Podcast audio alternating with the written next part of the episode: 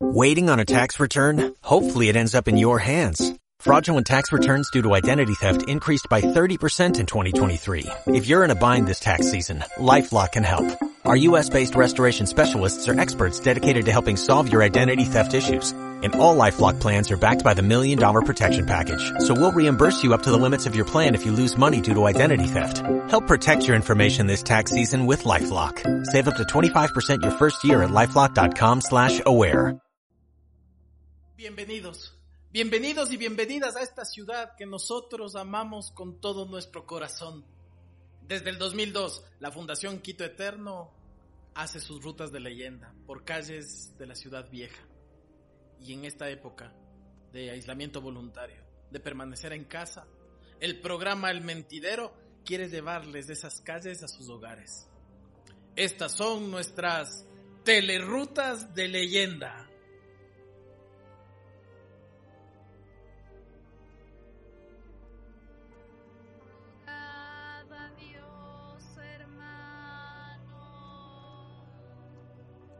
Rescate de las almas que están en el purgatorio. ¡Bu! Ah, creían que les iba a asustar. No, no, no, no, esa no era mi intención. No quería que salgan gritando santas palabras en latín y malas palabras en español. Pero déjeme ver sus rostros. Ecuatorianos en general. A mí me han dicho que los ecuatorianos se distinguen por dos cosas. Por ser curiosos y por ser chismosos. Pero permítame presentarme antes de contar aquellos chismes de la ciudad. Yo, quien en vida fui Josefina Landívar del Alto Castillo, viuda de Casamayor y Santi Esteban. Y ahora un alma del purgatorio. Antiguamente la gente decía, creía. Imaginemos que por un lado quedaba el cielo, por otro lado el infierno. El purgatorio va a ser esa parte intermedia de estación donde decían que ciertas almas que cometían travesuras en vida iban a terminar ahí. Ustedes me han caído tan bien que les voy a recomendar algo. Pequen. Cometan muchos errores, pero pequen con límites, porque del purgatorio hay la esperanza de salvarse, pero del infierno nadie se salva. De hecho, lo cuentan los libros, las iglesias, la iglesia de la Compañía de Jesús. Entrando de la mampara hacia el lado derecho queda uno de los cuadros más terribles que cualquiera le ha dado miedo, el infierno, donde iban a terminar muchas personas. Pero, ¿por qué yo terminé en el purgatorio? Ah, es una larga historia. Yo cometí un pequeño pecadito. Ayudé a que mi esposo pase a mejor vida. Fue tan sencillo. De hecho, me ayudaron. Me dieron la agüita del descanso. Era tan fácil, tenía tres ingredientes secretos. El uno era perejil, el otro era leche materna. Bueno, el tercero mejor no les digo. O les contaré después. Eso mezclado muy bien. Se acercaba uno, le abría la boca, le ponía unas gotitas y a los pocos segundos esa persona fallecía. Era tan rápido. Fue tan fácil. ¿Por qué lo hice? Porque debía obtener un título certificado y sellado que era yo pura de sangre. Eso no se podía conseguir con pocas monedas, sino con demasiado poder económico. Lo obtuve. Pero ya saben, a uno le llega también el día. Era uno de esos días donde yo salía de una fiesta, de un fandango, y de repente apareció una procesión de almas en pena. Iban repitiendo la misma frase una y otra y otra vez. Rogad a Dios, hermanos, por el rescate de las almas que están en el purgatorio. Yo quedé viendo aquella procesión. Pero en ese momento, una de esas almas salió de la formación. Eva, iban de dos en dos, pintados. A veces se les veía el rostro, vestidos de negro, de blanco también. Y un alma me quedó viendo y se iba acercando más y más y más. Todas llevaban velas en sus manos. Una de ellas me entregó una vela y de repente yo me la llevé a la casa. Al día siguiente esa vela se convirtió en una canita de muerto. Era la señal. Tenía que yo unirme a la procesión. Cuando llegué a esa procesión era todo tan aburrido. Al inicio estaba un alma tocando un flautín.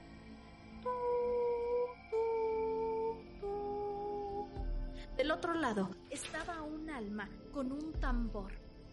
Tum, tum, tum. La muerte estaba encaminando toda la procesión. Cuando yo llegué, todo me pareció tan aburrido. De repente, yo me acerqué y yo no era para quedarme así. Si de vida fui alegre, de, de muerta mucho más, así que de repente cogí aquella canilla de muerto. Comencé a jugar, a bailar. Tum, tum, tum, tum, tum, turun, tum, tum, tum, tum, tum, tum. Dicen que las almas hemos existido desde siempre y en esta ciudad nos vamos a quedar. Muchos dicen que aquella procesión de almas en pena en ciertos pueblos de la sierra todavía existe. Hay un personaje que saca a pasear a las almas cada primero de noviembre, día de todos los santos, el animero se para en la puerta del cementerio. Toma una campana.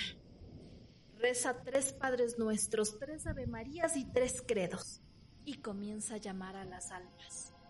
Jamás él debe regresar a verlas, porque si no su propia alma será llevada. Él solo sigue adelante.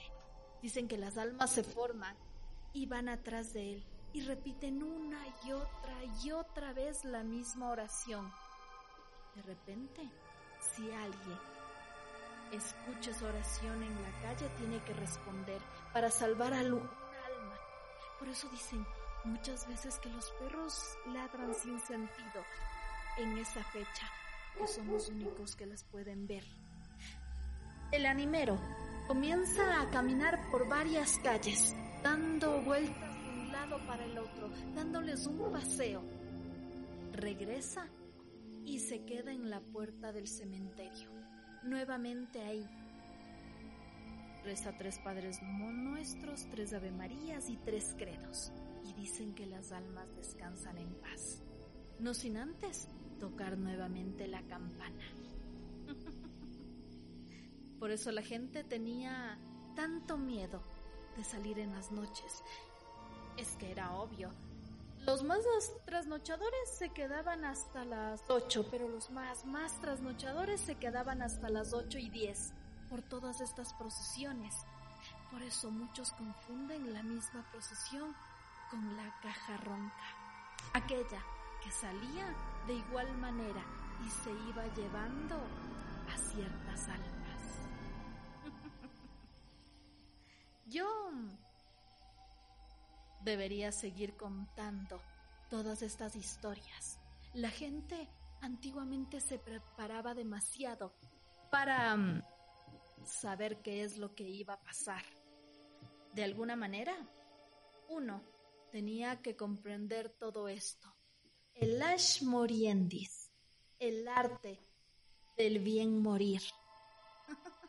Una forma de protocolo, de preparación ante la muerte ¿Cómo se hacía?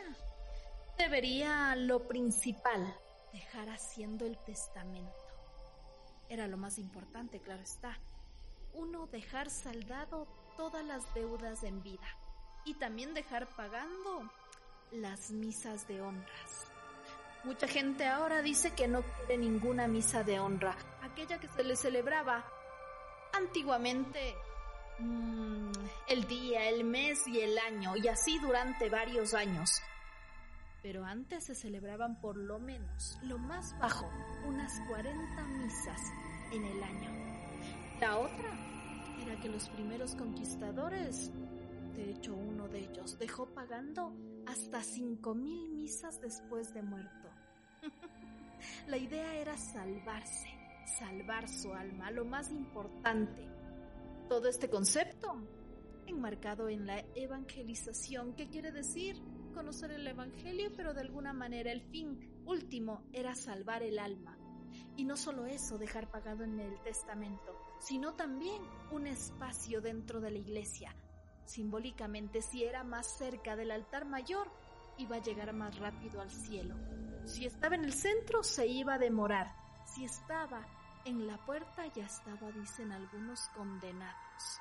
Si ya se tenía el espacio, ya se tenía las misas con tiempo en el testamento pagadas, tenía que uno también tener una abasea, que era la persona encargada de hacer cumplir todo esto, leer el testamento.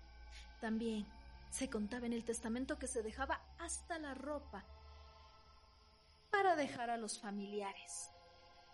La velación, que era uno de los rituales predilectos. La gente dice que era que para darle como unos tres días de descanso al alma que ronde, recoja sus pasos y se vaya en paz. Otros cuentan que es para la despedida de los vivos. A veces ciertas velaciones duraban entre tres, cinco, siete días la gente si vivía en provincias alejadas tenían que llegar rápidamente para dar el último adiós. Pero algo también muy importante, la velación permitía ese lapso para ver si el muerto no regresa. Había una terrible enfermedad, catalepsia. En esa enfermedad muchas personas tan solo se desmayaban y en el piso ya las personas veían que no tenían ni signos vitales. Quiere decir, estaba muerto. Así que la velación era un lapsus para que la gente, tal vez, imaginen ustedes, estando en una velación en la noche, oscura y fría, el muerto se levante. Susto de los que estaban en la velación que salían corriendo horrorizados, pero más susto de la persona iba a ser enterrada viva. Hay testimonios que cuando hay traslados de un lado para el otro, de ataúdes para otro espacio, lo que han encontrado cuando han abierto son que la gente se ha despertado y ha comenzado a arañar el ataúd sin respuesta alguna.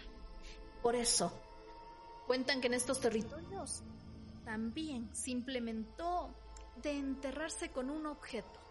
Así sea la persona más pobre, debía enterrarse con una campana. En el caso de que alguien escuche, el sepulturero, por supuesto, tenía que cavar, cavar, cavar, cavar hasta poder sacar a la persona. Pero si no alcanzaba, otra vez tapar, tapar, tapar el hueco. La gente tenía que ser enterrada de una forma elegante, los mejores trajes, pero los predilectos eran los trajes de los sacerdotes de las órdenes religiosas.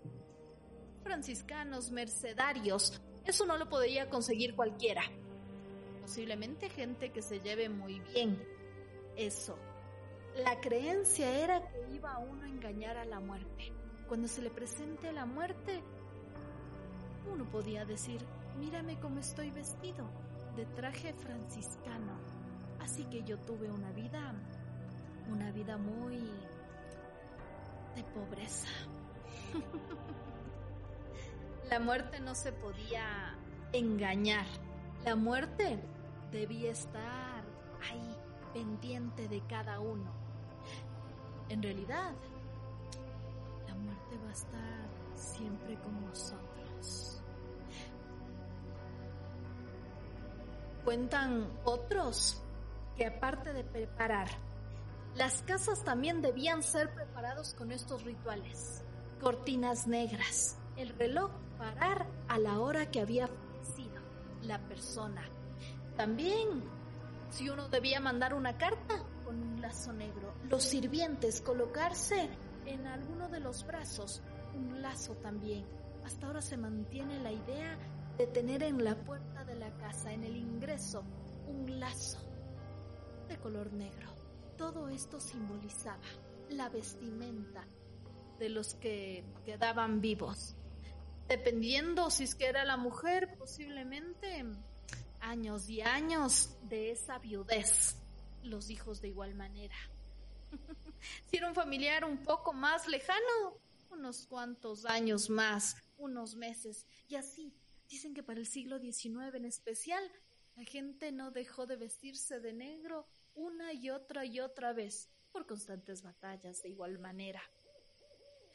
Todo este ritual de preparación era tan conocido que más importante antiguamente era cuando alguien fallecía que cuando alguien nacía, porque el nacimiento era cosa de todos los días, pero así la tasa de mortalidad de los infantes era tan grande que era un evento más. Pero si alguien fallecía, tenía que hasta uno dejar pagando para que toquen las campanas de las iglesias. Y uno a través de los sonidos, tum, tum, tum, saber si era hombre o mujer o niño que había fallecido y acercarse a esa iglesia. Dicen que uno cada vez ha perdido todo esto, el arch morientes el arte del bien morir. La preparación se ha ido alejando más de nosotros. Yo ya debería despedirme, pero mm, lo voy a hacer. no sin antes preguntar algo. Todos vamos a tener rostros iguales. rostros distintos con el tiempo. No se preocupe. Alguna vez todos vamos a terminar con el mismo rostro. Y de este rostro, el de la calavera, nadie se salva. Rogad a Dios, hermano por el rescate de las almas que están en el purgatorio.